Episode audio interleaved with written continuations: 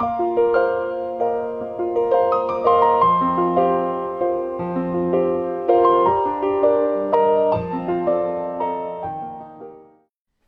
大家好，我是写影 Melody。今天想跟大家分享一本我们最近读的书，叫做《我们为什么会受骗》，英文叫做《The Confidence Game: Why We Fall for It Every Time》。像它的名字一样，这本书当然讲的就是各种各样的骗局啊，拆解了骗局的所有的步骤，然后讲了骗子跟我们有什么不一样，然后我们有什么心理学的这个原理会让我们很容易受骗等等，非常有意思。作者叫做 Maria。C o n i c o l a 他是呃优等成绩毕业于哈佛大学，然后在哥伦比亚读的心理学博士的一位畅销书作者啊。这本畅销书确实是《纽约时报》的畅销书啊，福布斯啊、经济经济学人啊、经理今日心理学啊等等都推荐过的。我觉得这本书真的还是很有趣啊，因为。我们真的太容易受骗了。就书里边有一个数据是，二零一一年到二零一二年年间，美国诈骗案受害者的人数就占了他们总人口的百分之十。这还是报案的人数哈。假设有一半人是不承认的，那就是占百分之二十。我这个我们身边或我们自己肯定也都有很多呃受骗的案例吧。虽然大多数人可能损失的钱财并不多吧。但也有身边可能也有亲人或者听到有呃认识的人就被骗过大额的钱财，而且你不要忘记，其实感情里边骗局也是很多的。所以嗯，今天就给大家讲讲这本书吧。我觉得他讲的这些骗局的每一个步骤，然后里边那些 trick，然后尤其是他心理学的原理，是真的非常有趣。你用这本书防骗可以，你用这本书来理解渣男，理解感情中为什么会出现，就是很多其实解答了感情中很多问题也可以啊。如果此刻你心里想的是哈哈，我知道嘛，骗术啊，不就那么回事儿，就这 一二三四，那你就是书里面说的最容易受骗的人了。嗯，那先跟大家讲一下，就是为什么我们这么容易受骗哈。嗯，我我。个人是很喜欢去研究一下，就是人类各种呃行为背后的深层的原因，尤其是写在我们天性中的那一些，就是进化所带来的写在基因中的一些行为模式，就好像就是嗯一份人类使用说明书吧。我觉得其实我们真的每个人都应该读一读这本儿嗯人类使用说明书。比如说，如果你知道就是这个东西不防水，你肯定不要在有水的环境下暴露使用，对吧？呃，或者说用这个东西有什么？注意事项，但是我们从来都没有好好的读过这个使用说明书，其实是非常不应该的。好，在至少在受骗心理这一块呢，其其实我们的谦性中有很多的特点是导致我们特别容易受骗的，对吧？首先，人类都渴求对世界做出解释，我们就是讨厌模棱两可的东西啊！不明白的时候，我们就是要找到答案。那嗯，这个就是一个因果关系吧？我嗯，毕竟本人是个吉马的老师嘛，呃，我经常在跟同学们讲逻辑题的时候，会经常讲说，这个东西不是一个因果关系，它们之间确实有关系，但它们不是因果关系，就是在。相关性之中啊，有很多种因果关系，只是各种相关性的一种啊。在之前跟大家讲过《大数据》那本书的时候，《大数据时代》那本书的时候，其实正好也讲到过这个《大数据时代》那本书里边就说了，其实事物之间确确实实有很多的关系，但它不是因果关系。Anyways。就是说，呃，那个我们讨厌模棱两可嘛，我们就一定要在找事物之间的关系，一定要一个解释，这个是写在我们的天性里的。那么骗子啊，当然就非常擅长给你编故事吧，是吧？然后这个故事编出来肯定是一个答案。当答案出现的时候，你对于这关于这个世界的解释渴求得到了满足，得到了回应，于是你就对骗子产生了信任。然后，当然，刚才说过，骗子很擅长讲故事，那人类就很容易被故事打动的。嗯，书里提到了一个，呃，其实很很多人可能听过的小故事。嗯，他说有一个盲人，他在街上乞讨，然后呢，他的这个纸板上写着一句话，叫做“我是一个没有养老金的盲人”。然后这个有一个诗人路过，他就问他说：“哎，那个怎么样？嗯，给你钱的人多吗？”然后这个盲人说：“哎呀，不怎么样，就不太有人给我钱。”然后诗人就说：“那你能不能把你的纸板给我，我给你写点字。”然后给他写了字以后，嗯，挂在了这个盲人的背后。那个，嗯，第第二天，这诗人就问这个盲人怎么样？那个昨天的钱多吗？然后盲人说：“天哪，我从来没有收到过这么多的钱。”然后那个诗诗人在他的纸板上写了什么字呢？诗人写了一行字，叫做：“春天要来了，我却无法看见。”然后就是说，短短几个字，说明这个故事打动人心的力量是多么的强啊！顺便说到这里啊，因为它很短，我们在之前 MBA 申请的时候，曾经有有一段时间，有一个学校有一篇 essay 的题目特别有趣，嗯，它是叫你在非常短的字数之内写一个故事，然后基本上最短的，这是一个嗯，在英文写作界还挺分明的小游戏哈，嗯，它叫做六字故事，就是你写你在六个字内，你必须要把这个故事讲完。然后最出名的一个故事，这六个字是这样的：Baby shoes for sale, never used。六个字，就是前四个字说的是什么呢？就是这个，我现在要卖呃那个小小婴儿鞋，然后这这很正常，对吧？关键在于后面两个字，never used，从来没有用过，从来没有用过，就说明你现在是在卖闲置。你既然买了婴儿鞋，就说明你在期待一个宝宝，但是现在你从来没有用过它，你却要把它卖掉，就说明你用不上了。你看这是不是六个字之内就有一种打动人心的？这是一个悲剧故事，对吧？Baby shoes for sale, never used。Anyways，所以其实故事打动人的力量是很强的。那我们就是喜欢看故事，对吧？然后还有呢，就是我们很渴望奇迹，渴望自己非同凡响，渴望高于平凡人生的一个现实。当然，骗子就特别擅长给你制造美梦了。然后还有很重要的一点是，其实很多人可能没有意识到，嗯，进化。事实上是在我们的天性中种入了相信陌生人的基因的，不然的话，你想啊，我们人类毕竟是社会性动物，那这个如果你不相信一个陌生人，你的沟通成本实在是太高了，对吧？人类社会甚至无法成型，就是整个社会要绑在一起的话，一定还是要有一个基本的信任度存在的。所以，他我们对陌生人天然的这个植在我们基因里的。Pre-setting 就是我们人类使用说明书里边的呃初始设置，对陌生人是有一个信任的，这当然就让我们更容易受骗了嘛。嗯，说到这里，给大家介绍一本书，是那个 Malcolm Gladwell 的《陌生人效应》，就是这个 Malcolm Gladwell 就是写过《异类》《引爆点》这几本畅销书的作者哈。其他的书，他这个陌生人效应里边，他就在讲人类见到陌生人的时候，你会作何反应？我们是更相信还是更怀疑？我们是害怕陌生人，我们还是喜欢陌生人？等等，也挺有趣啊。不过他的书里边插播一下，我最喜欢的两本是《眨眼之间》（Blink） 和《大开眼界》，就是英文叫做《What the Dog Saw》。嗯。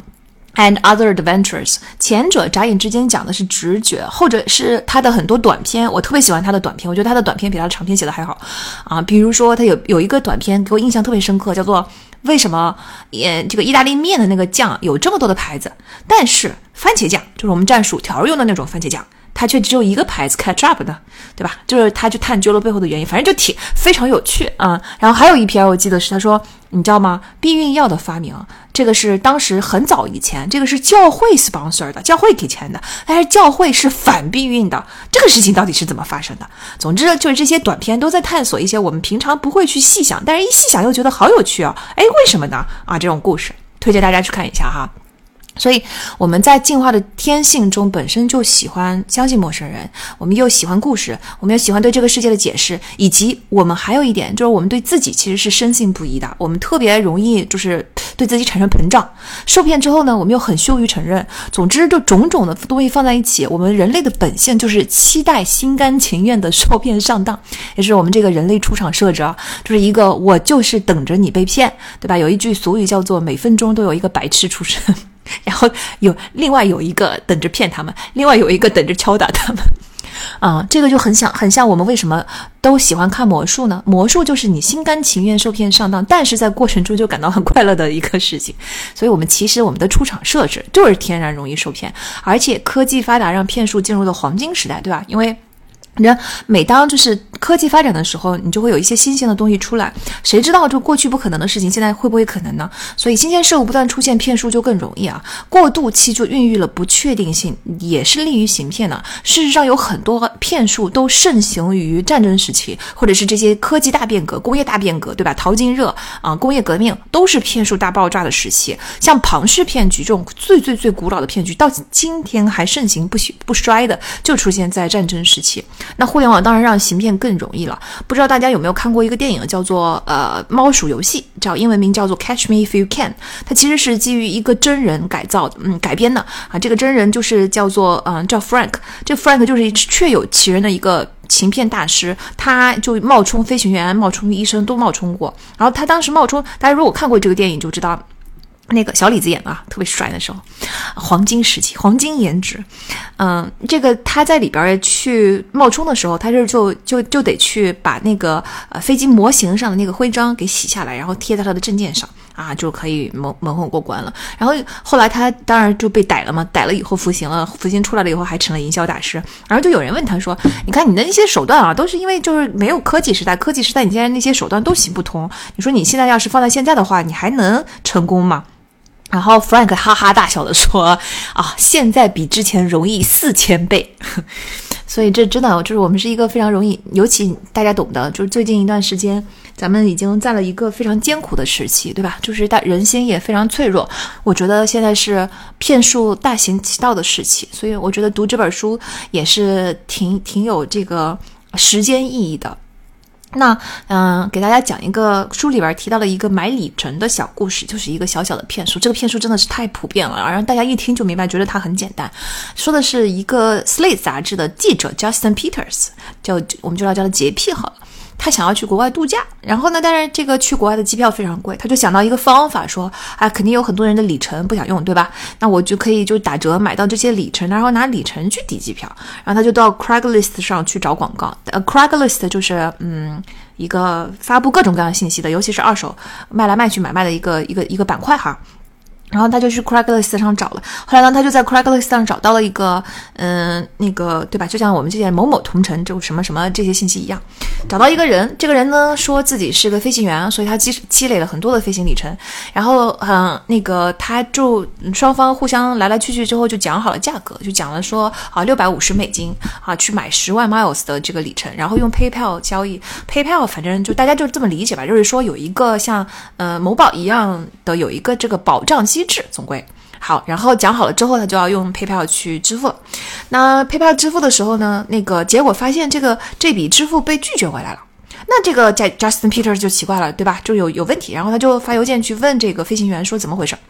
那飞行员就没有回复他，连续好几天都没有回复他。然后 JP 这个时候他就觉得，哎呀。是不是对吧？被骗了，哎，人家也不是真的有，但是这个时候没有钱财损失嘛，对吧？然后他就说，那行吧，那我就只能再找了。然后他就又到 Craigslist 上去找，嗯，这个时候他就又找到一个人，这个人还给他看了自己的驾照啊，对吧？就是美国的驾照，就相当于我们的身份证啊，看起来就很靠谱。结果他们就谈好了，说，呃，你在某某就是绿点卡，反正就是一种礼品卡，就是一个就相当于你给别人手机充值那种啊，相当于给对方充值了。然后说好了七百美金，那这个 JP 就乐滋滋就给对方付了这个七百美金付过去了，啊，结果等了很多天，里程都没有到账，哎，这个时候很明显发现被骗了吧？就是人家已经拿着钱跑路了，是吧？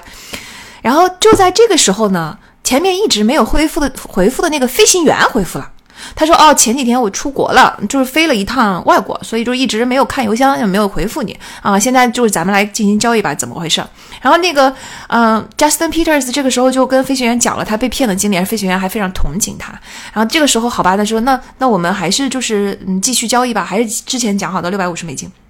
然后洁癖说：“啊，虽然我之前被骗了，但是对吧，我就。”咱咱也算了吧，都过去了，我们赶紧还是把这个里程的事情搞定。然后他就跟想给飞行员付钱，那这一次呢，PayPal 还是不能用，所以他就说那就电汇吧，然后就把这个六百五十美金电汇过去了。哎，当然了，Of course，对吧？最后肯定又是被骗了。就是这个故事虽然很简单，但是他讲的是一周内被骗两次，而且用同样的方法骗两次。嗯，外人看起来这个骗局就很简单。你说你第一次就不应该用这个存入礼品卡呀？你第二次对吧？人你第一次就已经存入礼品卡没有保障的被骗了，你第二次怎么还还给人家电汇？你怎么还不坚持用 PayPal 呢？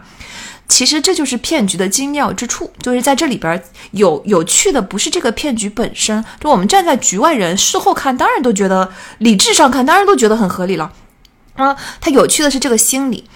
因为他。他要先发生的是，你看他第一笔交易的时候，他当然讲好的是 PayPal 吧，他没有说电汇，他也没有说存入礼品卡吧。那但是呢，又由于你第一笔交易并没有符合你的预期，然后他有一个预期落空的落差，心理落差没有承担。这个时候你急着要有时间又过去了几天了，对吧？你急着想把这件事情搞定，所以当他找到第二个人的时候，才会答应用礼品卡交易。然后接着就是同样的道理，当你的第二个人骗了你，里程没有到账的时候，这个时候又产生了一种更大的心理落期，呃，心这个心理落差，对吧？也预期的落差。然后这个在这个落差下，他又更急于想要把这件事情给搞定，急于想要弥补自己之前的损失，甚至想要用一一笔成功的交易来啊盖过之前被骗的那个经历，对吧？所以这个时候，他急不可耐的非常希望飞行员的这个交易是要能成功的。因此，如果说飞行员说啊，那没办法，PayPal 付不了，就咱就算了吧，就是这个交易就不行了。那我要去找别人，我岂不是又还是有可能被骗，对吧？嗯，然后飞行员也给出了非常合理的解释，为什么之前没有回复自己的消息。所以他在这种心理的驱动下，才会去做出第二个交易，对吧？然后用电汇把这个钱付过去了，一周内被骗了两次。所以，这个心理在骗局里的心理才是有趣的。这个故事我读到的时候，我就特别有趣，因为我马上想到了我最近的一个经历。因为前段时间我在闲鱼上卖家具，卖闲置的家具，卖卖一个书桌，卖一个茶几。然后呢，我就把这个书桌跟茶几的照片都拍上去了。茶几是有使用过有一段时间了，但是它因为这个是蛮好的品品牌的茶一个牌子的茶几，所以很多人询问。然后那书桌呢是几乎是全新的书桌，基本上都没有用过的。所以也是很好的书桌，所以也有很多人询问。然后呢，就有一个外地的卖家就问我说：“那你能不能给我邮到卖外地来？”我心想说：“天呐，家具哎，我给你打包都得打半天是吧？我还得这运费也得很贵啊，几百块钱呢。”然后这个买家还很殷勤的说：“没关系的，我付。”我说：“你别付了，你这很贵的，几百块钱不是你想象的几十块钱啊。”总之呢，我就说就算运费你付吧，我也不不乐意去搞那些打包啊、拆卸呀，对不对？同城呢。你直接取走就行了，但是你要是寄到寄到外地，我还得把所有的桌子、茶几、所有的东西给拆了，拆完了我还得给你粘好，还得把螺丝给放好，还得给你打包，哎呀，烦死了，对吗？anyways，反正你说茶几跟书桌这种东西怎么能寄外地呢？所以我就嗯拒绝了，我就说哎呀不行啊，就是我还是想要同城。然后呢，他就随口问了我一句，他说哎你这书桌看起来好新啊，你为什么要卖呀？然后我就说啊，这个书桌吧，这是说来一段是一段伤心的故事。这个是我买给渣男前男友的。然后呢，对吧？这儿既然是渣男，我就其实我也没有多说，我就说了一句，我是买给渣男前男友的。所以现在我肯定是要把它处理掉。然后这个时候，这个外地的卖家就非常认真的安慰我说：“哎呀，就是嗯，那个我给你做法，水逆退散，祝你这个接下来不要再遇渣男，你一定会找到幸福的。”哇，就是他这个语气的真诚程度，一下子就让我觉得挺感动。我就聊起来了，我就问他说：“哎，那你买桌子干啥呀？”他说：“哦，我是学生，我想要一张放在家里学习的桌子，找了好久，我就喜欢你这张，哎，买不到，好遗憾啊！但是我也理解你，对吧？就是要要要卖同城。这个时候我有点内疚了，我心想说：哎呀，天呐，就是小朋友好想好不容易想喜欢一张书桌，学生也没多少钱，是吧？所以到二手闲置的这个地方来看，所以呢，嗯，但但反正我还是要卖同城，所以我就跟他说：哎呀，那就我还是先看看同城吧。如果同城实在没有的话，我再。跟你说好吗？他说好的。然后我就去卖同城，其实同城有很多人咨询我，很多人想要。然后呢，就有一个人就已经基本上都快要下单了，甚至他已经都拍下了。他就说我这个买给孩子学习用的。我说行，那你来吧。他说我住在这个上海的郊区，然后他说我这周末开车来拿。我说行。然后那时候我就等了他几天，你看是不是跟这个在买里程的故事就很相似啊？这不是一个骗局的故事啊！我先剧透一下结局，不是啊，我只是觉得这里边很相似。然后我就等这个买家。结果结果到一直等等到了周末，他说我嗯进这个周末没法进城，我那我也很理解咱这个特殊时期嘛，是不是？我说那没关系呢，那要下周你看你什么时候方便进城，你再来。他说行，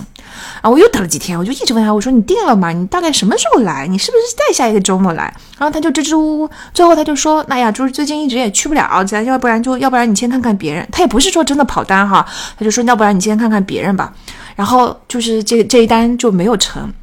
那当然，确实有很多人排队排在他后面问我，因为他是第一个排的，第一个问我的，所以我才卖给他嘛。那接下来对我来说更符合利益的、更理智的做法，当然就是继续问同城 list 上的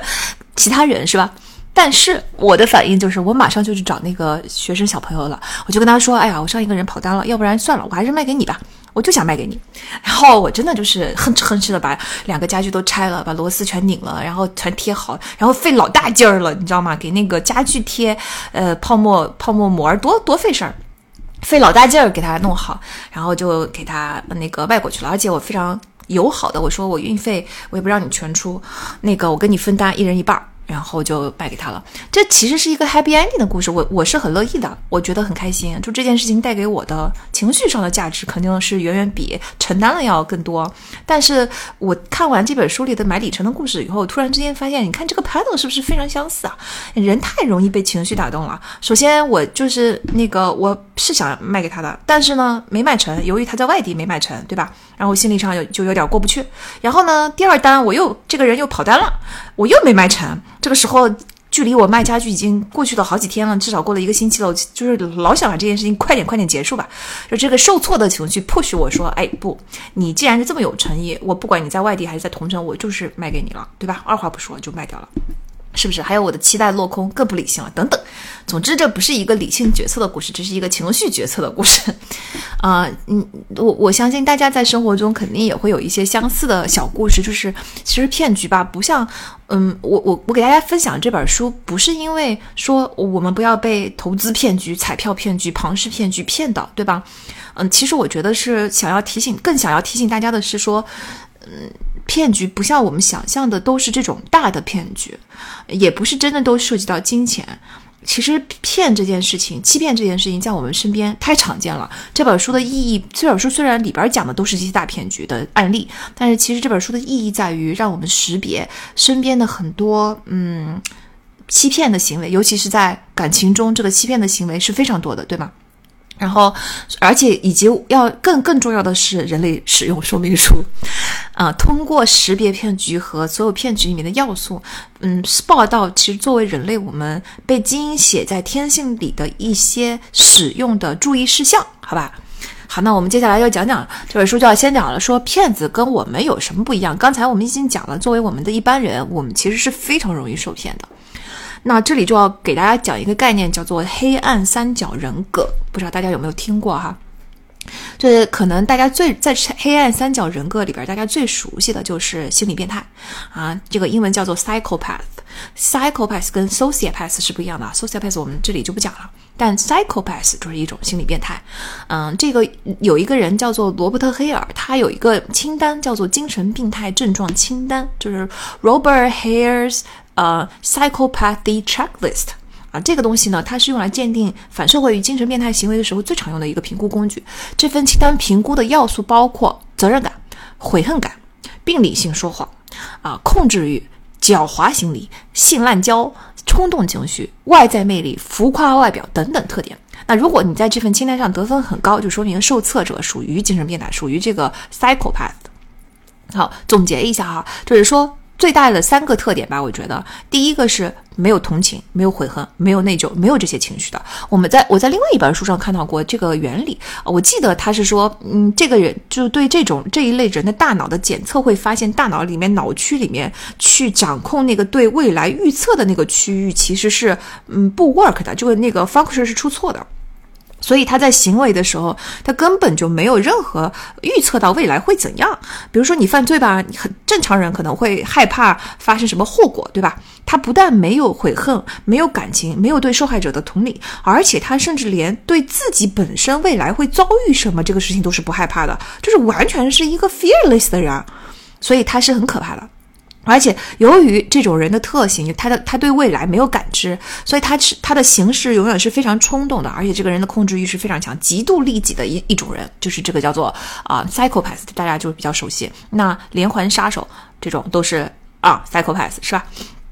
嗯，但是呢，就大家在黑暗三角里边，另外两种可能就不太熟悉。第二种叫做马基雅维利主义。啊，马基雅维利就跟 psychopath 一样，就跟精神变态一样，心理变态一样，他其实也是非常冷酷、非常冷漠、没有道德感，然后他也是极度利己啊，他也没有同理心，嗯，但是他更常用的并不是冲动和这种看起来看起来外露的冷酷型的行为，他其实是主要是通过 manipulate 操控别人、欺骗他人。你看，这就是骗子的定义嘛，就骗子的侧侧写，对吧？profile。就是马基这个这一类人叫做马基雅维利主义。比如说我们刚才说过连环杀手就是 psycho，嗯，那个 psychopath，呃，那个像有一本书我特别喜欢的一本书叫做 Born for Love，嗯，中文叫爱的教养。它里边讲讲了一个例子，就是当一个小孩他小时候可能因为种种因为缺爱吧，然后呢有他的脑区里边的有一块东西没有发育，所以这个人他就变成了一个 psychopath。然后这个 psychopath 他这个孩子呢看到邻居孩子买的新鞋，有一天他就强要这个邻居孩子把新鞋给他，然后这邻居孩子肯定不愿意，是不是？啊，结果这个孩子跑进屋，把他爸的手枪拿出来，嘣一枪就把邻居孩子给崩了，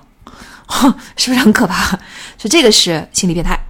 嗯，这个而且崩完了之后，而这个孩子就被抓到警察局，然后因为他未成年嘛，那就请了这个作者去作为心理医生去给他做咨询，然后作者都很很惊讶，非常震撼，就是在跟这个孩子讲的过程中，就是他满口谎言，然后完全对自己的行为无动于衷，根本没有任何的悔恨心理，这个就是很可怕的一种人，是心理变态。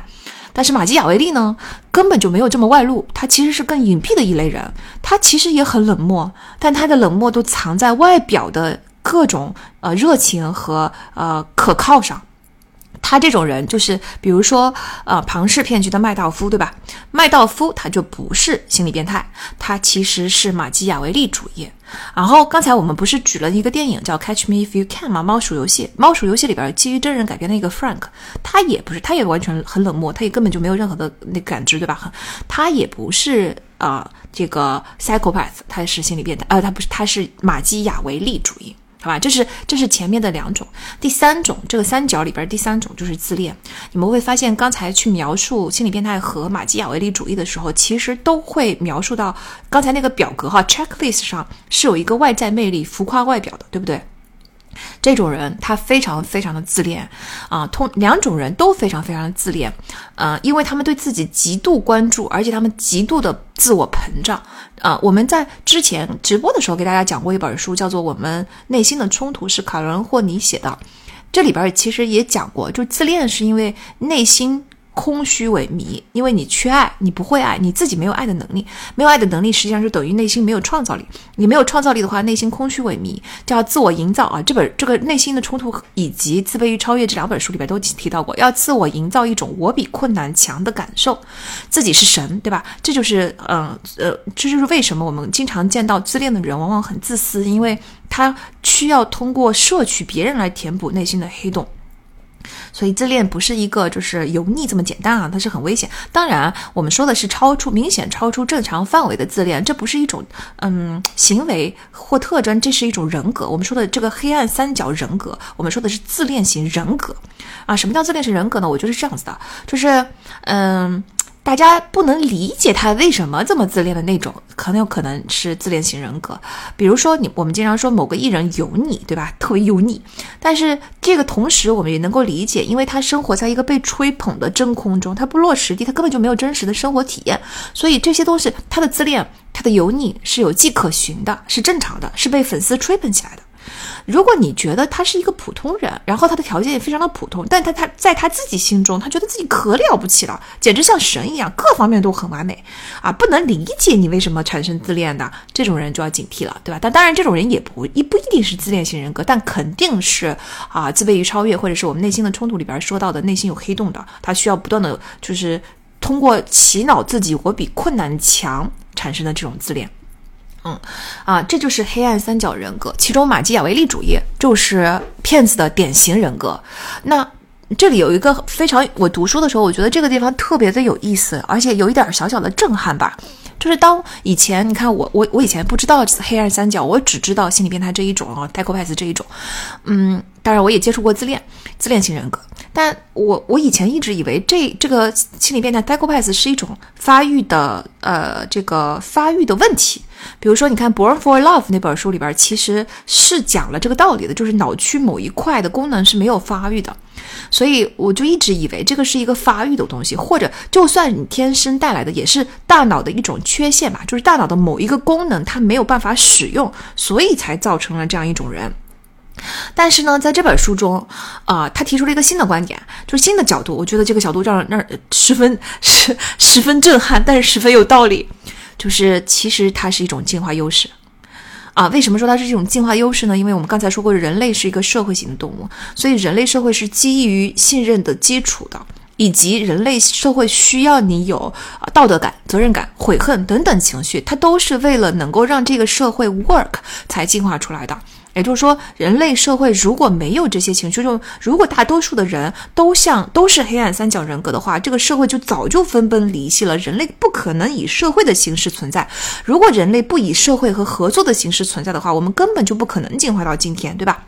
所以我们根本不可能取得今天的成就。所以呢，嗯，进化一定会赋予大多数的人合作的这个天性，以及有赋予你天天生会产生责任感、悔恨感、道德感等种种的这些情绪啊。但是，如果在大家都是这种出场设定的情况下，啊，有一部分有一小部分人，他们是完全没有这些情绪的，根本不受这些情绪的限制，啊，非常冷酷的，能够只为自己获利的去行动，就是连环杀手，对吧？和骗子，这些人肯定在这在大多数人出场设置都是相信你的情况下，这种人是不是就会获利呢？所以这本书提到的观点，我觉得大为震撼，但是很有道理啊。这些人他们是。进化出来的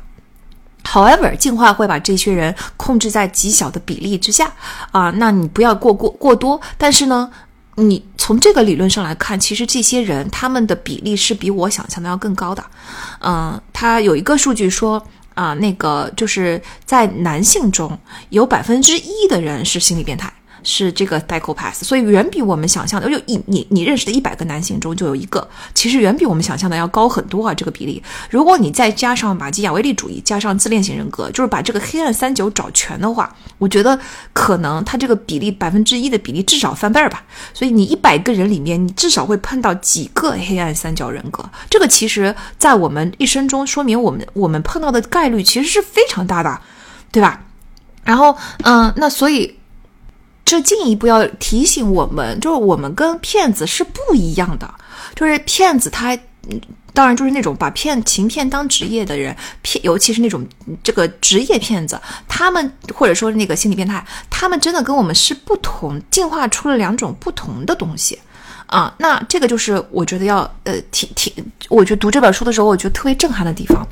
当然，并不是所有的黑暗三角都。必然是恶人，必然是罪犯啊，必然是要害人的。嗯，这有一句话叫做“基因填充子弹，环境扣动扳机”，就是其实也有很多人，他是正常人，他也不会害人，他反而可以利用这些特质在职业上获得成功。比如说，华尔街上马基雅维利主义至少占百分之十，根本就不是百分之一啊。还有比如说营销人员啊，销售，那这也也占百分之十以上，但是他们不是每一个人都很坏嘛，对吧？所以就是说，你有这个先天的条件，黑暗三角人格是一个行骗骗术的先天条条件，一个基因的条件。嗯，成为骗子还要有另外两个因素，一个是行骗的机遇，也就是说你看到了这个里边有一个大获利的机会；还有一个是貌似合理的理由，比如说觉得自己需要这么做才能够在竞争中胜出。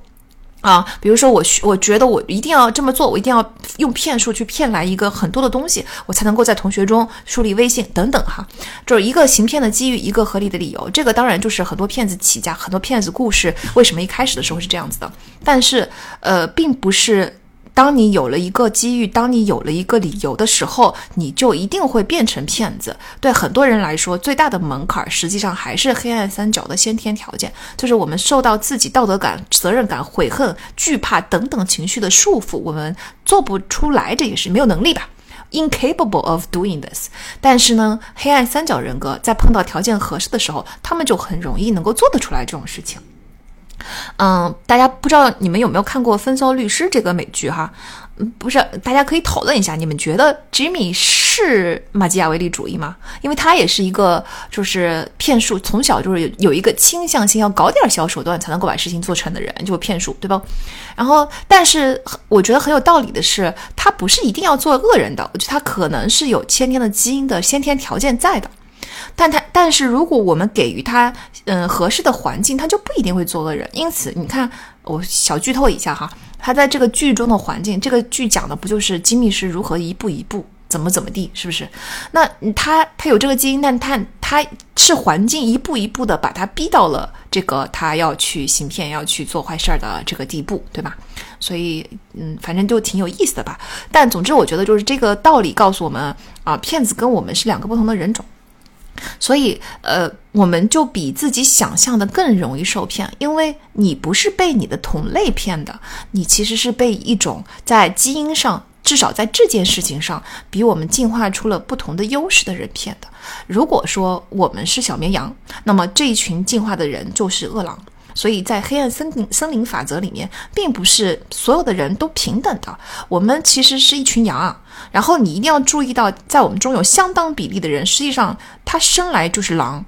啊，这个狼他也可以是一个温顺的狼。这如果环境允许的话，他不一定要变成一个坏狼。可是如果环境正好触发了，那么他就就他要捕猎一个羊，那简直就易如反掌。所以我们真的比我们自己想象的更容易受骗。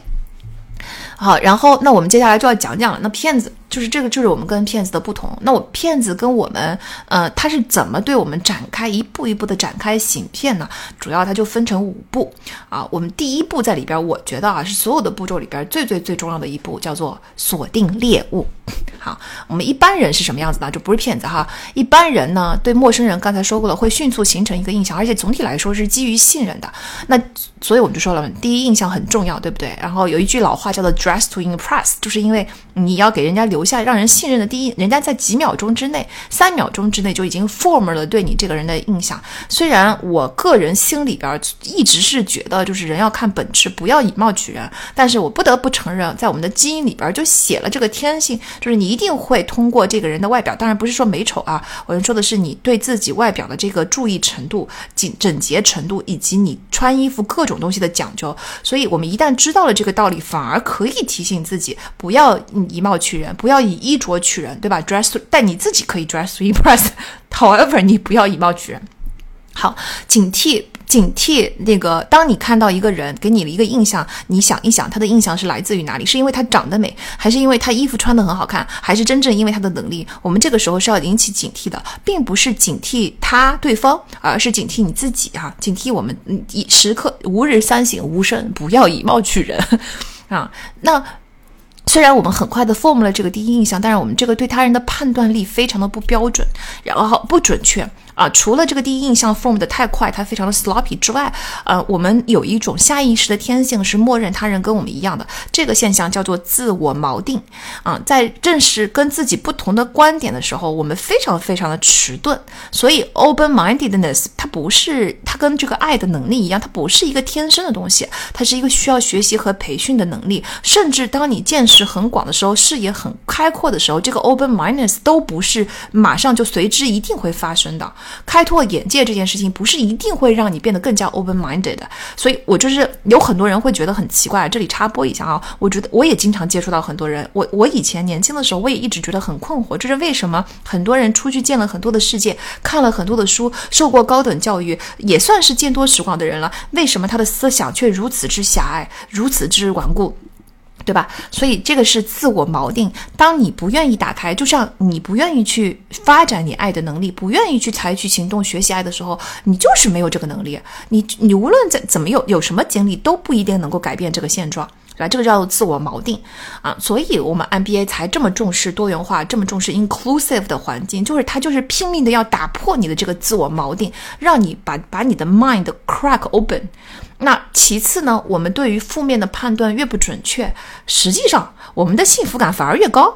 啊！在有一个实验，就是让情侣去判断对方的呃负面反应，然后你就会发现，在这张表上，对负面反应判断越准确的情侣，反而对婚姻的满满意度越低。反过来，你不知道对方不高兴了，你你判断不出来那些负面的印象的那些那些。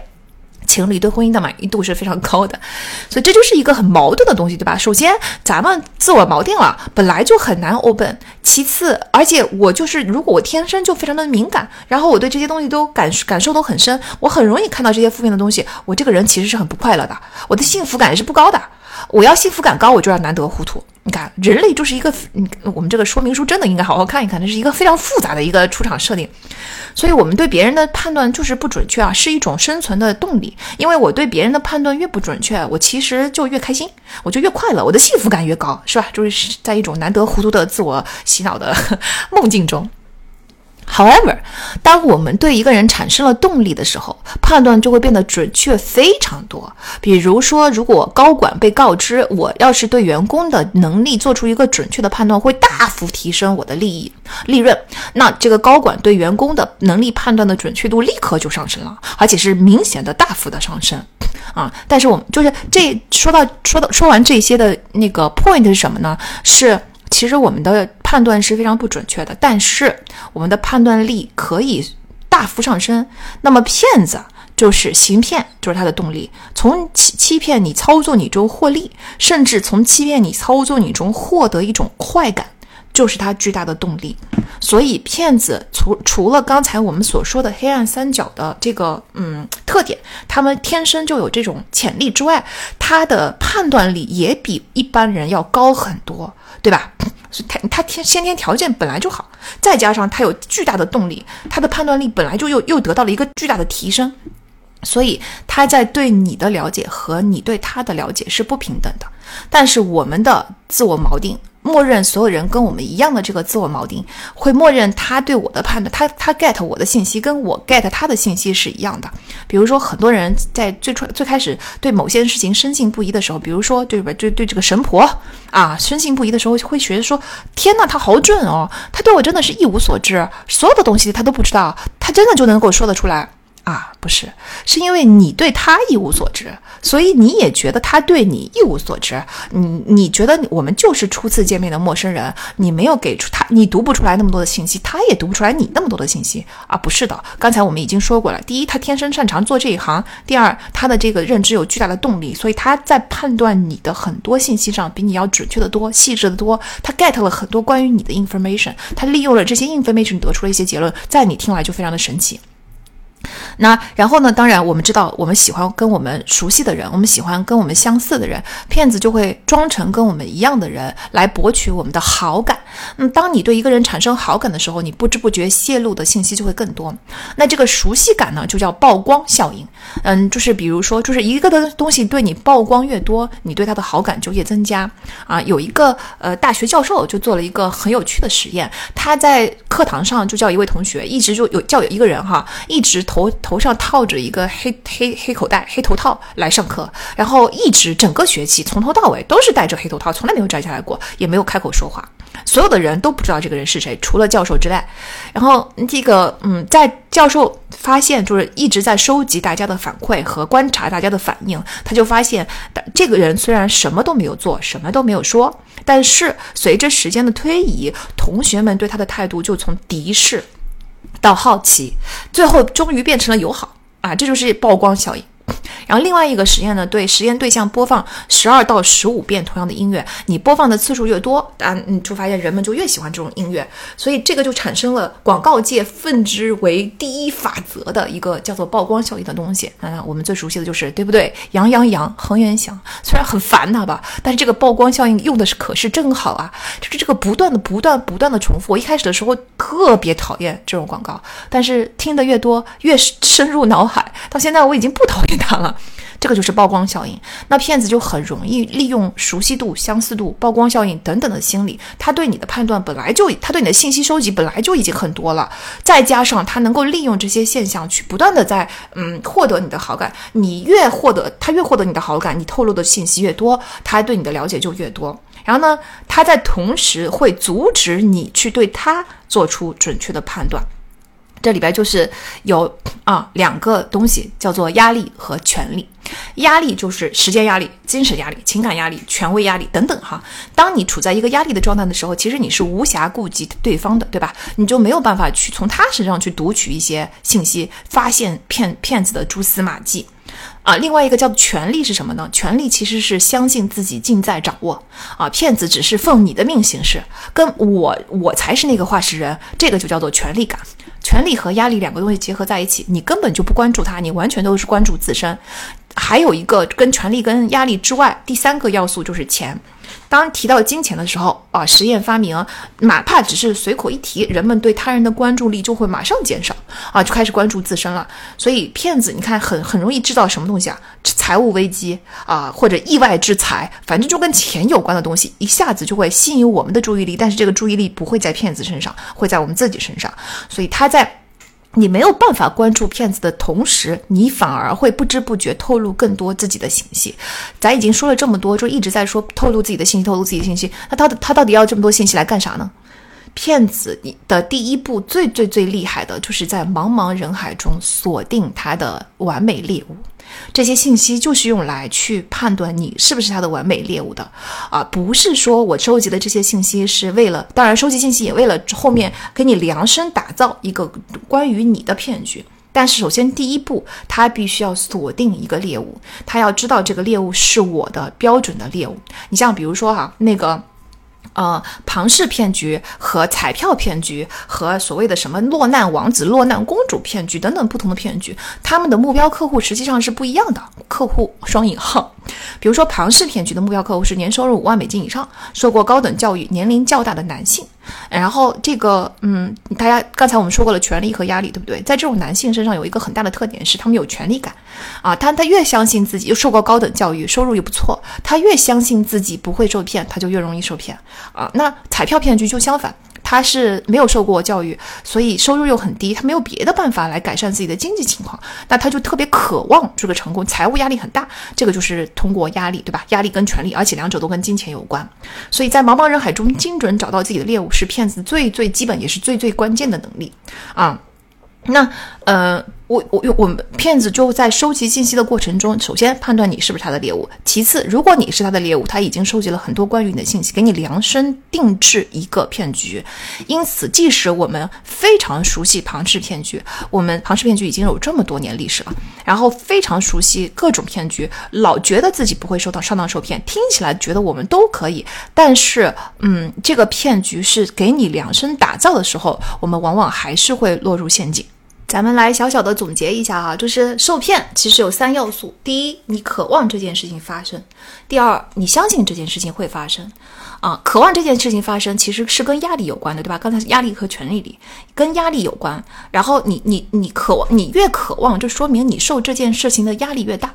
相信这件事情发生呢，倒不是压力跟权力，但它是跟你的信念有关，跟你这个人对世界的解读和价值观有关，和世界观有关。然后最后一个要素是相信自己不会受骗啊，这个就是权力。你的压力和权力越大，中间这个相信就咱先略过吧。你的压力跟权力越大。两者越大，你越容易受骗。你越是渴望它发生，你就越容易受骗。而且同时，你越是相信我自己不会受骗，你越是容易受骗。所以，其实，在领域有专业知识的人，你越是对这个领域了解深刻，你就越容易放松警惕，产生一种自己绝对不会受骗的权利感。这种权利感就会让你变成受骗的完美对象，你就是骗子的完美猎物。所以你看，就很多很多人就觉得说，聪明人为什么会做傻事儿啊？这么聪明的人，这么有有有资历的人，对吧？庞氏骗局受麦道夫庞氏骗局受骗的人有很多很多多年资深的投资专家，有各种各样的大富豪，对吧？High profile 的客户，为什么他们会受骗呢？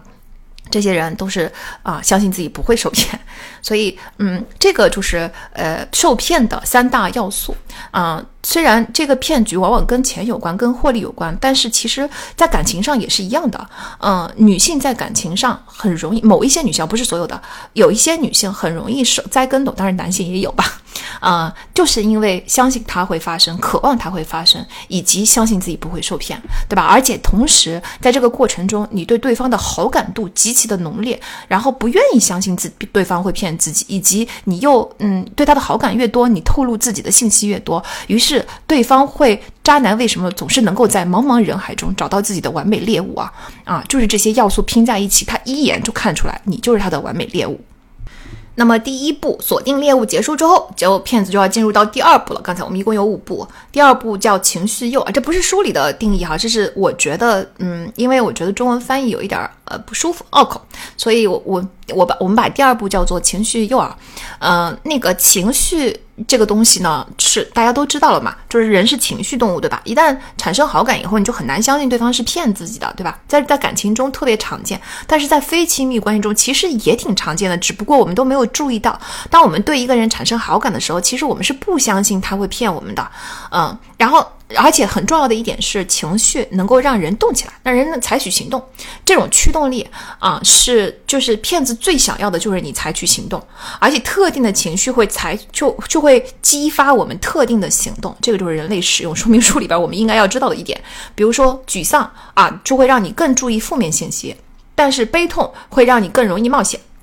就是赌博骗局就是这样子的，在悲痛之后，可能就是更容易赌博。然后呢，快乐这个情绪会让你更注重直观印象，而不是呃去有论点的说服力的那个东西。就是你不是看内容相信的，你对那些没有说服力的论点，你也会点头称是啊。这就是快乐带来的东西。还有哈，还有一种很重要的，对骗子来说很常见的是，经历了焦虑，刚刚放松的那一刻，是最容易接受请求的。所以，比如说那些健康骗局，卖卖假药的，对不对？卖营养品的，卖各种保健品的，人家就会肯定会先指出一个你的健康问题，这个就会引发。人的大焦虑，然后就跟你说，但是可以补救，哎，让你放松松下来。这个时候你就最容易接受他的请求啊，这就是我们的各种情绪。总之，调动你的情绪就是骗局。第一步是锁定猎物，第二步就是调动你的情绪。然后，嗯，我们做判断的时候，其实经常是看感觉的，对吧？你们不要觉得哦，我知道情绪是懂懂这个道理，但我就是一个不不不很理性的人，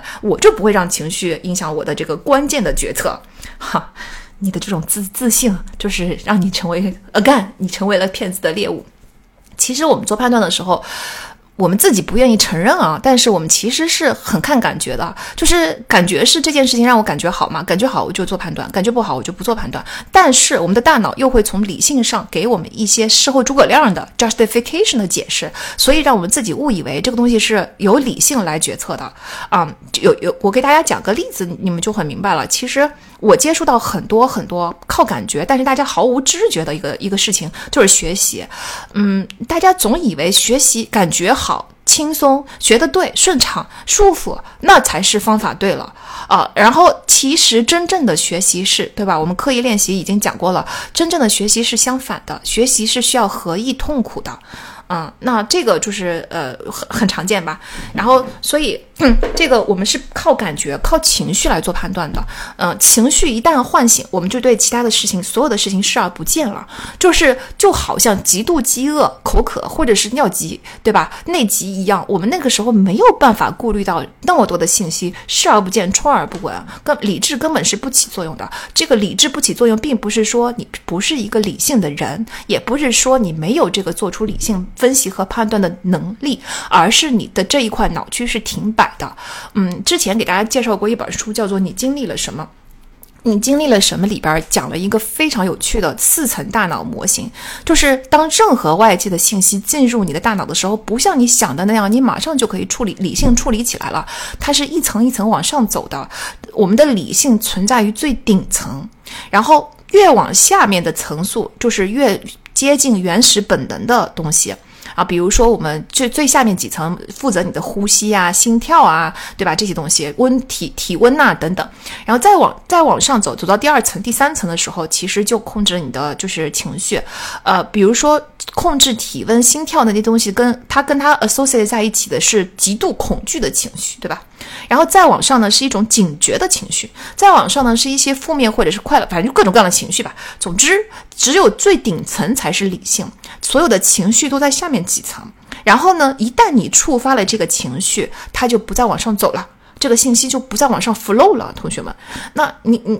他或者说至少往上 flow 的往上走的这个信息，它就打折了，嗯，它就这个不是把所有的信息都往上走，而是有一只有一小部分信息进入了顶层的理性分析，这个就是你经历了什么这本书里边 What happened to you 这个这本书里边的。呃，四层大脑模型。白泽伟说一下这个《What Happened to You》这本书，就你经历了什么？这本书是，O Opera，就是 Opera 和那个呃那个 Perry 就那个写的，就是 Perry 博士，就是我们上次刚才我说的，我很喜欢他的一本书叫《爱的教养》，就同一个作者。好，anyways，所以我们一情绪一旦被唤醒，我们就对我们就失去了理智。这个东西大家一定要记住，它是一个天性，就是人类使用说明书里边写进基因的东西，它不是靠你的理性能够控制的，它是一个自动反应啊。这个就是情绪诱饵，就是一旦在第二步，我一旦打这个锁定了目标，我就要开始打动你。那由于在第一步我已经收集了你这么多的信息，你看第二步我打动你是不是很容易？啊！我一旦打动了你，你就彻底失去了理智。这个你看骗骗术是多么的强大，就是所以我们其实真的很容易受骗。再加上就是骗子其实对消一些消费者的心理学，呃，或者人类心理学，他其实他不一定要去学心理学，但是他天然的就能够感知到一些东西，他能够观察到这些规律。比如说啊，这个。消费者心理学也是很有趣的一个东西，大家可以找相关的书来看看哈。比如说在销销售这件事情上，在营销、在 marketing 这件事情上，它有一个策略叫做先小后大，什么意思呢？就是你先提出一个非常容易做到的小要求，比如说哪怕就是你你能不能借我五五分钱，这么小的要求。然后，嗯，如果对方觉得这么小的事情，OK，没问题，这他他给你做，他帮了你，比如说你帮我捡一下这个东西，你帮我做一个任何东西，一旦他答应了这个小的要求，你再提一个更大的要求，他就比直接提更大的要求要容易答应的多。这个就叫先小后大啊，它它有一些术语啊，但是我们呃方便记忆，我们就叫先小后大。然后呢，第二个策略叫先大后小，反过来的，就是你先提出一个很大的要求，但这很大的要求看起来肯定不合理嘛，不合理我肯定拒绝嘛，对吧？但是，一旦你拒绝了之后，人是社会动物，所以他就基因里边是藏着互惠互利原则的，所以我就会马上有一种这个心内疚心理，这个真的是天然发生的，你没有办法控制。然后，所以当你你。他接下来会提一个更小的需求，这个时候你就觉得说，哎呀，我都已经拒绝过一次了，要不然我就算了吧，帮帮他，然后你就会答应他。那如果他没有那个更大的需求，直接提这个小需求的话，其实你根本就不会答应他的。这个有两种，对吧？还有一种就是那个骗子喜欢用的，叫做打断重组。嗯，比如说他会他会他会不停的扔出一个不止如此。那比如说他会说卖你一块地，他就一直讲这块地有多好。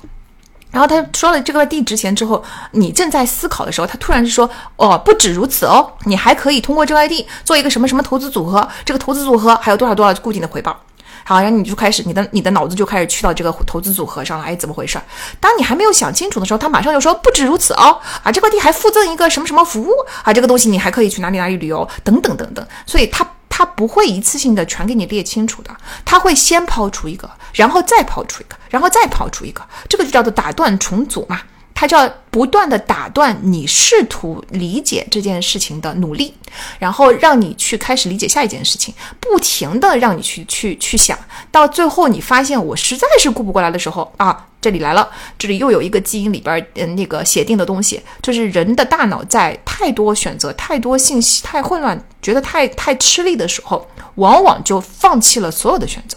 这个所有的选择指的是所有的理性选择，放弃了所有的理性选择，去走向了感情，走走向了感觉。就像刚才说的，我们就靠感觉嘛。然后你就会去选一个凭感觉最想要的东西。哈，这个在我我的工作中也常很常见哈。比如说。选校就是一个很复杂的事情，你要考虑的因素非常的多，从你个人的偏好、诉求，这件事情想要达成什么样的原因啊，location 对吧？然后风格等等等等，反正就不多说了，就是很多，你要考虑很多的因素，而且这些因素有时候还是相互矛盾的，因为你不能什么都要，对吧？你要在这边衡量各种东西。然后我我经常发现，我给同学就是我我本着对吧，应应该让你知道所有的信息，专业才是对你最好的。然后跟你讲了一大堆，讲完了这一大堆之后，往往得到的回答是：哦，明白了，行，那我决定申请哈佛。这 头都头痛，你知道吗？因为我们我们可能问题出发就是为了分析这么多，就是为了让他明白为什么不应该申请哈佛。Anyways，就这个真的很常见，所以其实这个就叫做打断重组，这也是一种心理啊。那其他的心理就多了去了，什么就是展示稀缺性啊，对吧？就是趁早下手，晚了就没了，或者说建立可信度啊。就比如说我来自合法机构，我有一些权威。或者说一些描描述幻象、幻觉，比如说承诺一些未来的财富啊，对吧？然后再比如说利用群体效应，别人都这么做，很多人都已经这样了，这全部都是消费者心理学或者说人类心理学里的一些现象。那当然，骗子就很容易利用这些现象。但刚才这些所谓的心理学，大家注意一下，其实这所有的这些东西都是在引发你的一些认知打断，以及触发你的情绪。当我的情绪一旦被触动的时候，我就掉入了这个陷阱，我就已经被。被黏住了，因为我已经失去了理性，然后就容易受骗上当了。这是我们的第二步，就是情绪。然后到了第三步，第三步是什么呢？是刚才已经情绪打动你了，已经给你上套了，对吧？接下来我要把你套得更深一点，这个时候就进入到了故事陷阱，就是。我们说过了，人类都很喜欢讲故事，不管故事是悲是喜，我们其实都不太容易从中挑出毛病的，因为我可以从理性逻辑上就指出你的谬误，但是我怎么能够指出你感觉上的错误？嗯，错误呢，对吧？所以故事这个东西啊，它没有什么对错，没有什么毛病。尤其是与众不同的那一些，我们说过了，我们就人了都有优越性错觉，都觉得自己比别人好，所以你你你那些你你骗子编造了一个你与众不同的故事的时候，其实我们比自己想象的要容容易落入陷阱的多得多啊！这个所谓的优越性错觉，大家知道了吧？我我其实以前也经常讲，就是有一个例子是百分之呃六七十的人都相信自己的成绩，都认为自己的成绩在学校里面是高于平均线的，对不对？平均线平均线高。平均线的只有百分之就只有一半，同学们，就是我我说的这个平均线不是分数的平均线啊，说的是呃就是平均水平啊，然后包括就是嗯做了很多类似的测试都一模一样，比如说你评测一下自己的领导力是不是啊优于平均水平，你评测一下自己的驾驶技术是不是优于平均水平，全都是。结果，反正基本上都是这个比例都是百分之六七十，然后呃那个那个呃。你有有另外一个呃测试很有意思，是在斯坦福大学对学生进行了一个测试，你判断他人是否诚信的能力有多强这个问题，结果发现有百分之九十五的人都认为自己这方面的判断力在平均水平之上，而且这个百分之九十五可不是普通人的膨胀哦，这可是受过高等教育的斯坦福学生的水平。所以他们就当然，这因因为他们是斯坦福，也可能助助长了他们这个气焰。Anyways，总之就是其实绝大多数的人都认为我能够判断出来对方诚不诚信，我能够知道自己是不是受骗，我肯定不会受骗上当的。但是我相信我自己是与众不同的，我相信我比别人好，对吧？所以这种优越感、优越性错觉，它其实也是一个嗯生存生存呃这个这个动力吧，因为我们需要认为自己是优越的，我们才会觉得。在这个世界上的竞争，在生存竞争中是有活下去有很大的活下去的概率的，对吧？所以其实它相当于是写在我们基因中的一个生存的这个 code。那我们就一定会相信自己是与众不同的，是自己是比别人好的。所以当骗子编造出这么一个故事的时候，听在旁人耳里听起来简直就不可思议，但是听在你自己耳里的时候，你这个时候还是很容易受骗的。我们不但相信我们比别人好，而且还相信我们的生活将会一帆风顺，越来越好。啊，即使悲观的人都会有这种所谓的积极偏见或者是乐观偏见，啊，因为我来自我们周围的信息出现的时候，其实我们是会首先关注正面，然后倾向于隔离或忽视负面的，因为这这也是像刚才说的那个道理，是我们这生存的一种扣的。这种选择性的感知会让我们变得更加有同理心，更加快乐，更能关心别人，更有效率，更富有创造性。等等啊，反正总之生存好处很多啊，就是骗子其实是利用了我们对于更愉快、更轻松生活的基本欲望，以及我们天性里边根深蒂固的相信我们能够获得这种生活的一种根本的信念，对吧？就是比如说我们很好啊，因此好事应该发生在我们身上，看吧，好事果然发生了，因为骗子给了我们一些小小的甜头，说这个太容易踩入陷阱了。总之呢，就是。嗯，骗子编造出一个你与众不同，你很好，所以好事应该发生在你身上。这个故事编得非常的精彩，非常的完整，非常的可信，并且我们很想要去相信这样子的故事。因此，这就是一个第三步，这个故事陷阱。这个时候，当我们发现。嗯，走到走到这里的时候，我们就会发现了，第一步我已经锁定了你就是我的猎物，第二步我已经触动了你的情绪，让你失去了理性的分析，然后第三步我又用一个故事来让你，因为我们是渴望这种故事的，我们一直在寻求这种故事，我又抛出一个故事让你让你钻钻到我这个陷阱里边来，走到这一步的时候，其实你基本上就已经骗定了，是吧？然后到第四步后面后面两步更可怕了。真的就是第四步，在在我们故事陷阱的时候，其实你已经很想相信了，但可能这个时候我们还会有一点点犹疑。然后为什么在嗯外人看来，或者是事后诸葛亮的看来的时候，总觉得说，哎呀，当时我为什么会相信这个故事呢？我就算是偏倾向于相信，动心了吧？但是同时我应该有一些警惕的心理，不会这么容易落入陷阱吧？这个就是第四步最最很很关键的一步来了。第四步叫做预期情绪。预期情绪，顾名思义，就是预料到自己的某种行为会产生某种情绪。通常，它会让我们强烈的倾向于保持现状。那在前几步，我们知道骗子已经给我们许下了非常美好的预期，我们就是期望它发生的。比如说，我期望我接接下来会高兴，他如果这个高兴不发生，我就会非常难受。本来我今天晚上不吃夜宵也没有问题，但突然朋友约我吃夜宵，然后我对这场夜宵吃的东西又很好吃，突然之间产生了一个期望，这个时候朋友突然取消了。我确实是不吃夜宵也行的，however，因为有了这个预期情绪，所以我心理上就倾向于想要吃到这个东西。虽然朋友不来了，可能我自己还是会把这个东西去点来吃的。骗子既然许下了美好的预期，我们就希望，我们就不是希望，其实我们就。会坚持认为这个预期是几乎一定会发生。更可怕的是，骗子会先让你体验到这个情绪，先创造出这个情绪，他肯定会让你尝点甜头的。那么，我们预期情绪的得到的这个渴望就更强烈了啊！其实说到这里，我想起《煤气灯效应》这本书，就是《The Gaslight Effect》里边也说过。里面有一种煤气灯的操纵者，叫做魅力性操纵者，他就是给你营造了一个巨美好的体验。那么他的魅力无穷，而但这个魅力不光光是个人魅力，而是跟他谈恋爱的魅力。他会像你的完美情人一样，创造出，当然这个东西也是量身打造的哟。这个跟我们的 骗子是不是很像呢？他掌握了你所有的信息之后，他为你量身打造了一个你的恋爱幻境、梦境，这完全一切都符合你的要求。这个分值如此之高，导致我们对于未来的恋爱体验都是有一个很确定的预期的。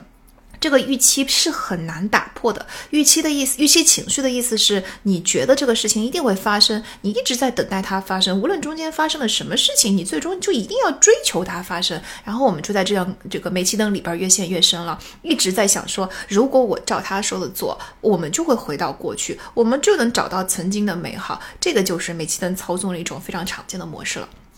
所以这个就好像到了预期情绪的这一步呢，就像那个捕蝇草，一旦粘住了你，你要挣脱就真的很难了。咱第一步的时候，我先锁定了你是我的猎物；第二步，我用情绪来诱引引诱你，这个诱饵引就发出了香气，对吧？让你丧失理智，来到了这个捕蝇草的草口啊口子上，然后用故事来把你抓下来，到你真正落入落进去被粘住的时候，就是这个预期情绪粘住了你。啊，这其实前面这四步整个骗局基本上已经完成了。如果我们相信了骗局，我们就有一个非常具体的预期，也就是期待最后的成功。这个时候其实是骗子做出致命一击最理想的时刻，对吧？因为你对他的信用值已经到了顶峰，再骗下去也不会有额外的好处了。而且骗子前期已经在你身上投入了很多的时间跟精力，甚至还为了让你尝到甜头，可能付出了一些经济的支出。嗯，那这个时候。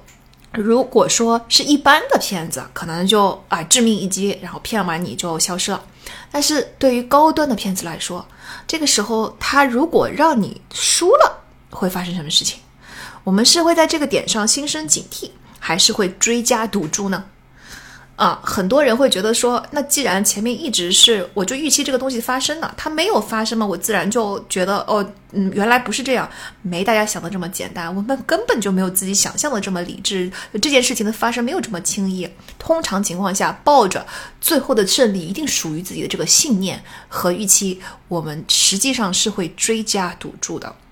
这里就涉及到一个叫做认知失调理论，也就是说，当我们的经历和我们固有的信念冲突的时候，我们其实是没有办法平衡这种冲突的，所以我们会只记取符合信念的事件，而不合信念的事件，纵然比符合的要多得多得多。但是我们都会忽略掉。当然，我们不是说百分之百不接受任何新的信息啊，这个太蠢了。嗯，而是我们同化了这些不符合的信息。强烈的预期，它就像一个地图。当我们产生了预期，而且非常深信、相信这个骗局，有了这个成功预期的时候，它其实就像地图已经制作完毕了。那我们就一定会按着这个导航，不叫地图吧，我们就导航。我们周一会盲目的按着这个导航走，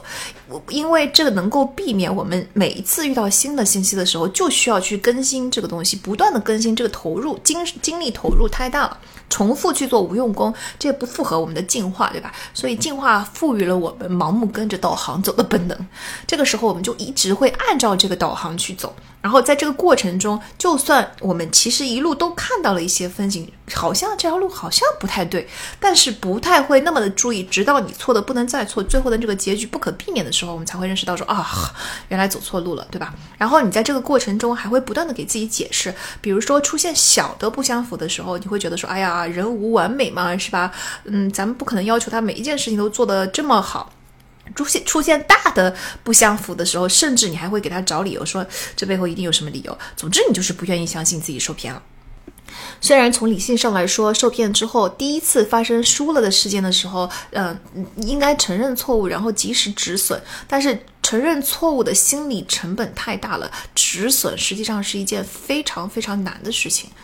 再加上这个预期导航一直引导着我们，还要往目的地走，我们就特别相信，就是这个导航它一定能够把我们导到目的地，因此根本就没有必要去止损，对吧？我已经开了这么多的路了，我为什么要回头呢？我因为它就是能够给我带到目的地啊，这就是为什么我们会见到很多人，他曾经。在一个骗局里边已经骗过了，但是他始终会踩入同一个骗局，一再的在同一个地方跌倒很多次。啊，尤其常见的，我觉得就是啊，我们都。父母辈吧，你们会经常发现啊，买这个东西受骗了，下一次买那个东西套路是一模一样的，结果又受骗了。然后你反复的劝说啊，叫他不要买，不要这个是骗局，怎么理性的说服他都没有办法被你说服，因为整个骗局从上到下到现在已经五步完成了。大家会发现这是一个多么精妙的设置，它完美的踩在了每一个你的呃人类使用说明书上 注意事项里边的那些注意点上，这都是天性引导我们写在。基因里的很牢固的东西，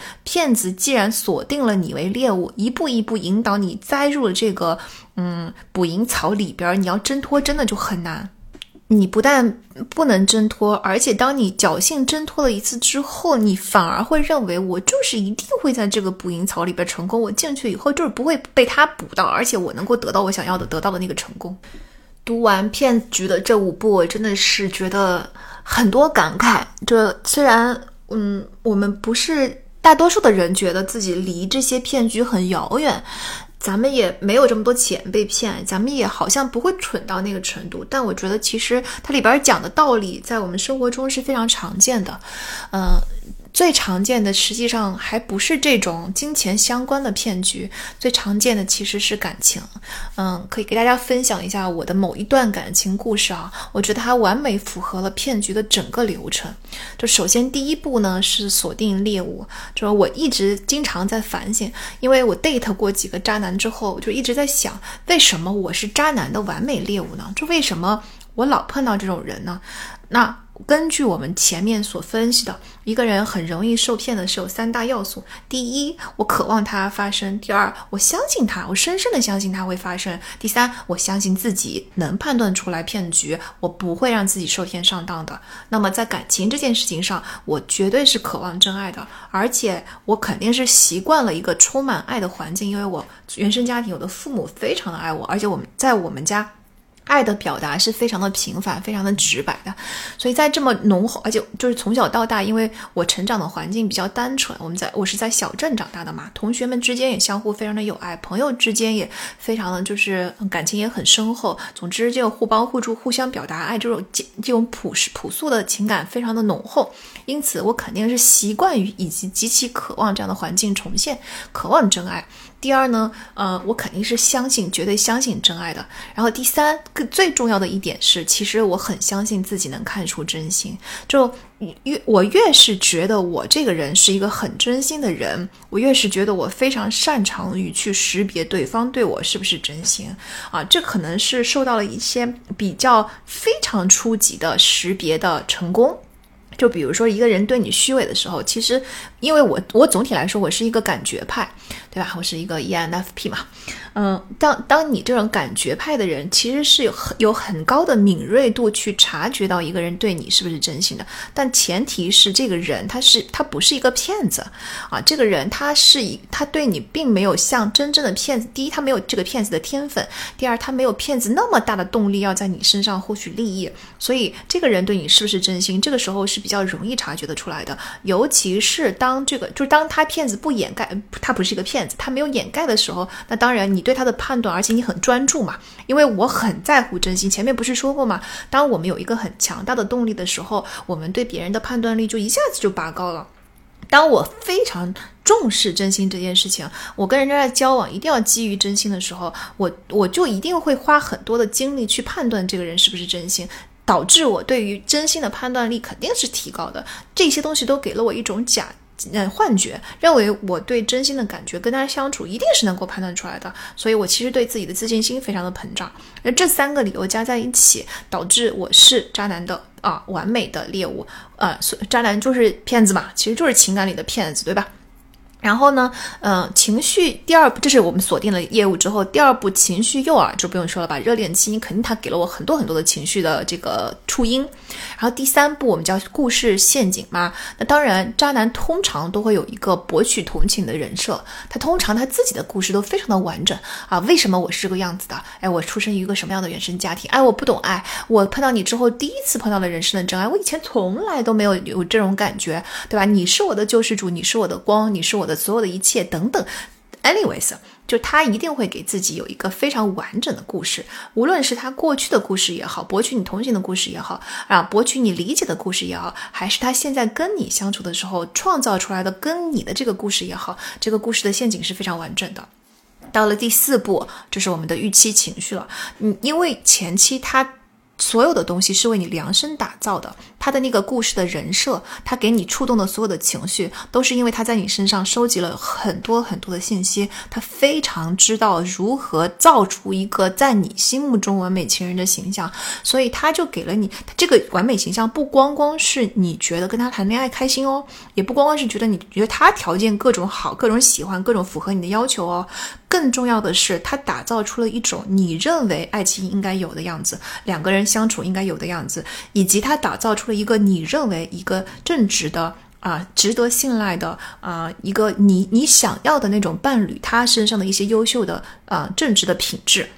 这个东西就是你对他的预期，以及你对这段感情的预期了。那这个嗯强烈的预期呢，嗯。那个，而且他其实在这个过程中，除了给你情绪上的预期之外，他嘴上虽然渣男不是不喜欢承诺嘛，嘴上虽然不承诺，但实际上他们的行动是在诱导你的。他虽然嘴上从来不说我会如何如何如何，甚至他可能还会经常说我这个人就是说不来甜言蜜语，因为我觉得山盟海誓如果不行动的话都是空的啊，我就是要采取人要看行动，我我从行动上对你好就行了，就反而会。对吧？营给自己营造一个嗯非常踏实落地的这个形象，但是你仔细观察他的行动的话，他的行动其实是一直诱导你有一个美好的预期的啊。那在这个预期之预期情绪之下，我就已经牢牢的被粘在这个捕蝇网里边了。然后当相处的过程中，他不可能永远装下去嘛，你总会发生各种各样小的东西，会让你明白到，诶，他怎么跟原来不一样了？甚至在我的上一段感情中，你会发现，这个我的前男友在一开始的时候跟后面时期简直判若两人，完全不一样了。但是这个时候就到了第五步，叫追加赌注，对吧？就来到了我们刚才所说的认知失调理论啊，他的他的行为跟他诱导我相信的东西简直太不相符了，这个截然相反的程度反而让人难以相信，以及我觉得这这种行为的模式跟我对爱的信念也是强烈冲突的，因为你总觉得说他就算没有那么爱我，至少他对我的感情有一部分是真的吧，或者说你。做人，做一个正常的人，尤其是他营造出来那个完美的人设，这样的一个人，这样一个正直的人，人品好的人，总觉得他不会突破底线到如此地步吧。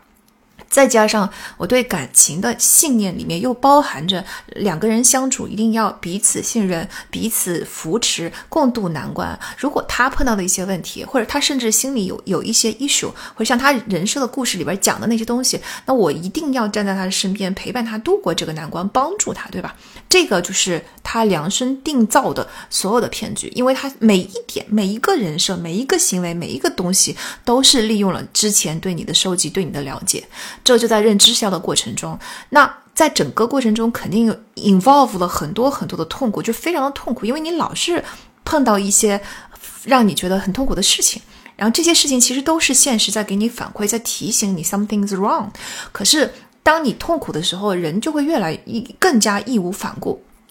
我倒不是怕承认错误啊，啊，就是止损这件事情对我来说，我在我这个人的性格中相对还好，因为我没有承认错误这这么大的心理的成本，但是我有一种信念被考验，我要在这个过程中不断的去刷新这我的信念认，就要去调整我的信念的过程，所以你越痛苦，你越觉得。那难道两个人在一起是碰到一点点事情就要退缩吗？如果你碰到一点点事情你就退缩了，如果你一有这个 sign 出现你就不相信他，那这个就跟我所认知的感情的相处就完全相反，就他跟我的信念冲突了。这又回到了我们之前说过的认知失调。总之呢，在这整个过程中，我觉得一段感情把刚才所说的五步：锁定猎物、情绪诱诱惑，对吧？呃，故事陷阱。情绪预期情绪到最佳追加赌注五步，我全给他做完了。Unfortunately，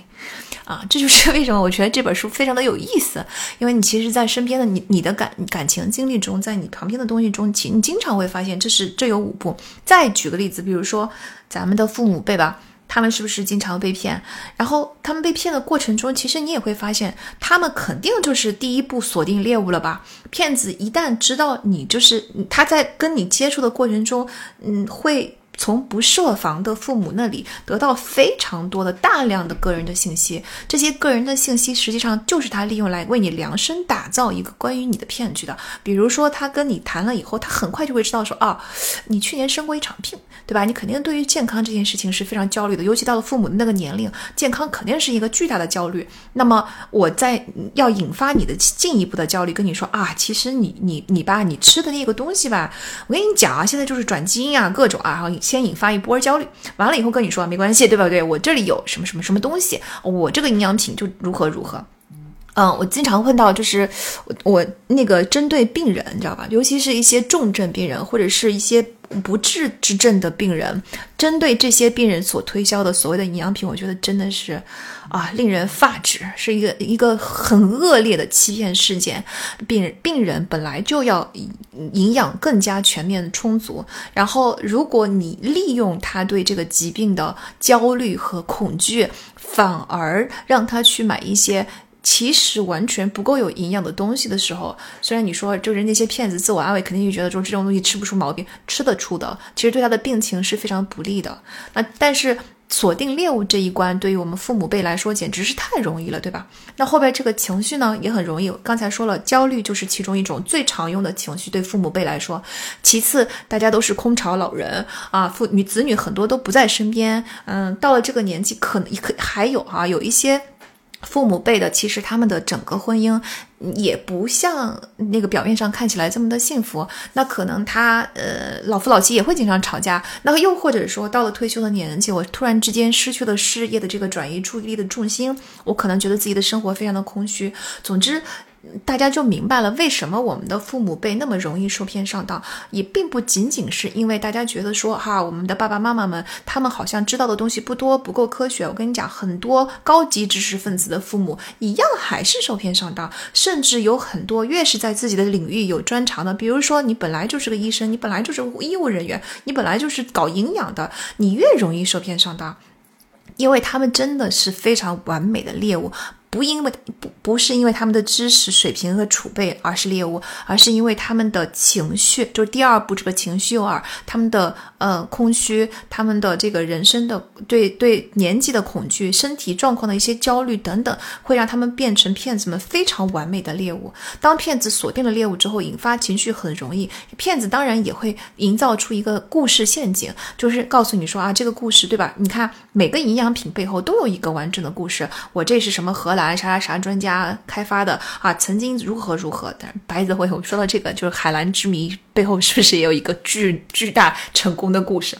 越是有成功的故事，这个东西越容易销售出去，你越对它信深信不疑，然后就产生了预期情绪。因为前面你已经深信骗子的骗局了，这个时候我就预期我吃了这个营养品之后，我的我的身体就是会健康。我对于身体一定会健康的这个预期情绪实在是太过执着，我就觉得我应该一定要成功，而且对不对？我这么好，我是一个好人，好事应该发生在我身上，老天应该不要让我这么难受，他就应该让我的身体健健康康的。因此，我就是一定要。嗯，被粘住，脱脱不了。我的这个人即使中间发生了一些东西，发现说啊，这个东西这个产品好像没有什么这个报告，哎，这个产品好像没有那个报告，或者说这个时候这个档口哈，他因为他还没有付出金钱，子女们开始拼命的劝了。当子女们开始劝的时候，就会给放出大量的事实分析，告诉父母说这个东西一二三四五这些东西都是很大程度上，很多时候经常是没有用的，对吧？你跟越你越跟他说，他就进入了认知失调，就是他认定的那个东西跟你跟他说的东西是完全相反的，于是他他在这个认知这个认知失效的过程中，他始终还是朝着他的导航走的，并不是朝着你给出给出的新的信息走的。再加上我们情绪的这一环里面说过了，你给出的全部的信息，它进不到最顶层，它只能到达情绪的那一关就上不去了啊！这个时候我就把这些不相符的、无力的事实全都罔顾了，嗯，最终你到这个东西就受骗上当了。第一次受骗上当了不够，嗯。为什么父母们总是重复的受骗上当？就因为第一次受骗上当之后，他其实是经历了痛苦，就我没有追求到我想要的身体健康，我没有减轻我的空虚，我没有减轻我的焦虑。这个时候我又付出了很大的成本，痛苦让我更更加义无反顾的想要去得到这个决心。或者说，咱们不说健康，就说也很多呃老人们被骗了钱，对吧？他对这个钱的东西的追求是我希望我老有所依啊，我或者是我希望减轻子女的负担，这些追求对他来说都已。已经落空了，落空之后让我很痛苦。我非常痛苦的过程中，我更加想要有一种赌徒心态，义无反顾的投入了下一个骗局。哎，所以总之啊，就是这本书读完了以后还是非常非常有收获的。那呃，既然我们已经了解了整个骗局的从上到下的五个步骤，我们最后应该怎么防骗呢？哎，这个五步吧，我觉得这是里边最 powerful 的。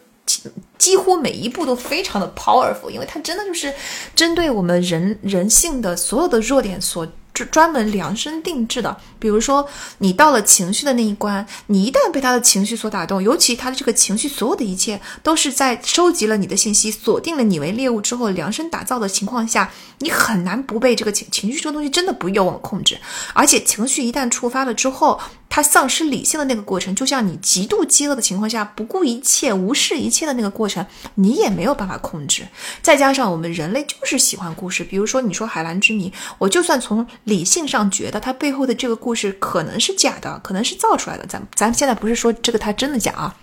举个例子，假设它可能是假的，我不一定相信它，但是这个故事它就是会打动我，没有办法控制不了，对吧？然后在刚才我们说的这个预期情绪就更难了，就这个是人类都有强烈的倾向，一定要去。总之这几步，包括最后那个赌注的那一块，追加赌注的那一关，总之这后面的四环吧，你不是说做不到，嗯，但是你要从你一旦被这个蜘蛛网粘住了，你已经掉入到捕蝇草的口袋里。边了，你要挣扎着再出来，真的得蜕层皮，啊，这个就很难很难了。我觉得防防骗的最重要的第一步，其实更好的还是不要让自己成为猎物，或者帮助我们的父母，帮助我们身边的人不要成为猎物。那。刚才说了，猎物有三个特点：第一，你渴望这件事情；第二，你相信这件事情一定会发生；第三，你相信自己一定能够判断得出来，对吧？那我觉得我们最容易修正的是，你相信自己一定能够判断得出来。我们自己啊，我们自身是最……我我我跟大家共勉吧。比如说，我就。从我的惨痛经历中学会了，我不应该相信自己能看出一个的人真心。我终于从一段非常有毒的感情里边认识到，如果他的手段要比我高太多太多太多了，就算他不是有意的一步一步精心策划的，但是这些有某一些人，他就是能够无意识的做出所有的这一切，而且当他做出这一切的时候，毫无任何悔恨愧疚的心理。那这个时候，其实我真的很长时间我都是判断不出来的。吃一堑长一智，既然我判断不出来，我以后对于自己在这一关的判断力绝对不会这么自信膨胀了啊。那所以，当我不再那么相信的时候，我就不会这么快的落入陷阱。我可能会需要 consistently 的看到一些 track record 的行为模式的时候，才会愿意相信。这就已经，我觉得就已经很大程度能够。嗯，减少成为猎物的可能性。但是呢，对于父母的这一群人来说，我觉得可能要他们降低他们的这个自信心就比较难，因为父母毕竟觉得他们的经验比我们丰富，对吧？然后这个东西你不要来说，我难道还不懂吗？你不要这么教训我，我是你妈，我是你爸。所以我觉得修正他们呢，只能从第二个，就是你相信这件事情一定会发生的这一环去入手。也就是说，我们一定要平常给他们做好科普，不要等到受骗上当的时候才做科普。这个时候我已经太晚了，后面已经要蜕层皮，蜕层皮都不一定能把他们拉出来了啊！我们一定要在他们平常没有受骗上当的时候，就去给他们把这个东西科普做好，天天给他们做科普，平常随手转发，对吧？经常给他们讲一讲这个东西，然后让他们沉浸在这个知识的氛围之中，逐。渐的，慢慢的会不相信这件事情真的会发生。当他不太那么相信这件事情会发生的时候，他的受骗的概率就会减少。在更重要的是，我们在前面这个渴望的程度上也可以降低啊。我不觉得渴望真爱有什么问题哈，但是对于父母的那一关，比如说他们是不是对自己的健康非常的焦虑，他们是不是作为空巢老人对自己的退休生活感到非常的空虚，他们彼此父母之间是不是有一些情绪的问题需要解决？我觉得其实我们可以。作为子女，可以主动的为他们去做一些充实生活的事情，至少可以经常打个电话聊聊天啊，对吧？让他们或者说给他们找一些退休之后的爱好，等等，就是关注他们平常的这个状态，千万不要让他们落入说我我内心有一个。黑洞想要填，我就是一直很 vulnerable，对吧？不要让他们处在一个很脆弱的状态，那这个就是骗子有机可乘的地方了。所以我觉得，对于我们自己的自勉和对于我们父母可能是不一样的。对父母来说，最重要的是前面两关：第一，要让让他们的生活更加的充实，更加的开心。他们越过得快乐幸福，那么受骗上当的几率越小。以及平常要给他们做科普，让他们不要这么相信这种事情会发生。第二呢，对于我们自己来说，我觉得最重要的其实是最后一步，就是一定一定不要觉得自己是。什么都认识得出来，我就是不会，我就是一定需要一定的 track record，就已经发生过的东西证明，而且我要 consistently 的观察，不能只凭一时的事件，因为一时的事件是骗子可以营造出来的东西，但是路遥知马力，日久见人心，对吧？所以你可以给他很多的机会，跟他好好认真的相处，但是不要太快的把所有的感情投入进去。我觉得这个是好的，啊，那当然，如果你真的一旦已经被蜘蛛网粘住了，那我们也要努力自救。那这个自救的过程虽然要蜕层皮吧，但是，嗯，我以以我的经验来看，就是，呃，原则这本书里面就说了。其实原则写了这么厚，写了几百条的小原则，从头到尾，我觉得就是一个大原则，全部都基于这个大原则上，就是人要不断的接收现实给予的反馈，然后调整你的导航系统，这就是认知针对认知失调那个部分。你要嗯，不要去呃罔顾和同化这些跟你的认知不相符的东西，对这个东西一定要产生更大的警觉。一旦我发现这个人身上或者这件事身上，就是我要是有意识的提前去想。啊，它发展的这么顺利，会不会有什么不对？我想一想，有什么细节要引起我的注意？如果你一旦形成了这样的习惯，形成了这样的警觉，其实你对于你的导航系统的调整就会有效很多。这个时候，你虽然已经要蜕层皮了，但起码可能你出来的速度会更快，你付出的代价会更小，你不会在里边永远的就是纠缠下去啊。虽然这个过程真的很痛苦，就是。嗯，调整自己的认知的系统的过程真的很痛苦，但它显然比你持续陷入在骗局中的痛苦要小的非常的多，而且主动权是掌握在你自己手里的。好，那。今天这本书就大概是这些内容啦，我希望大家还能喜欢这本书。最后呢，嗯，书里边用书里边的一段话来作为我们的结束语吧。这段话我很喜欢。这段话说：“这个世界其实并非充满了谎言、欺骗与偷窃，生命也不是肮脏、野蛮和短暂的，因为我们知道别人会知道我们做了什么，而我们会因此付出代价。我们在乎别人的想法，他们的想法会影响我们未来的利益。”如果没有了社会信息的传播，没有了闲话，如果不能对何种行为可被接受，何种行为该被制裁达成一致，整个社会就会很快陷入混沌，只剩人与人之间赤裸裸的利益争夺。我觉得在现在这个时期，这样一段话让人心中有很多的感触。总之，跟大家共勉吧。啊，希望大家喜欢这本书啊！今天给大家这一期播客里边提到的一些其他的书籍，我们也会在下面的文字里边给大家列出来。然后，我觉得大家也可以分享一下自己的受骗上当的小故事，在留留言里面分享一下自己就是怎么能够，我们可我觉得我们可以在读书群里面讨论一下哈啊，怎么能够防让我们自己免于成为猎物？我觉得这才是才是真正的第一步。最后的最后，欢迎大家加入我们读者群来一起讨论呀！嗯，那加读者群的信息我们也会放在这个下面的文字里边。那我们就下期再见了，拜拜。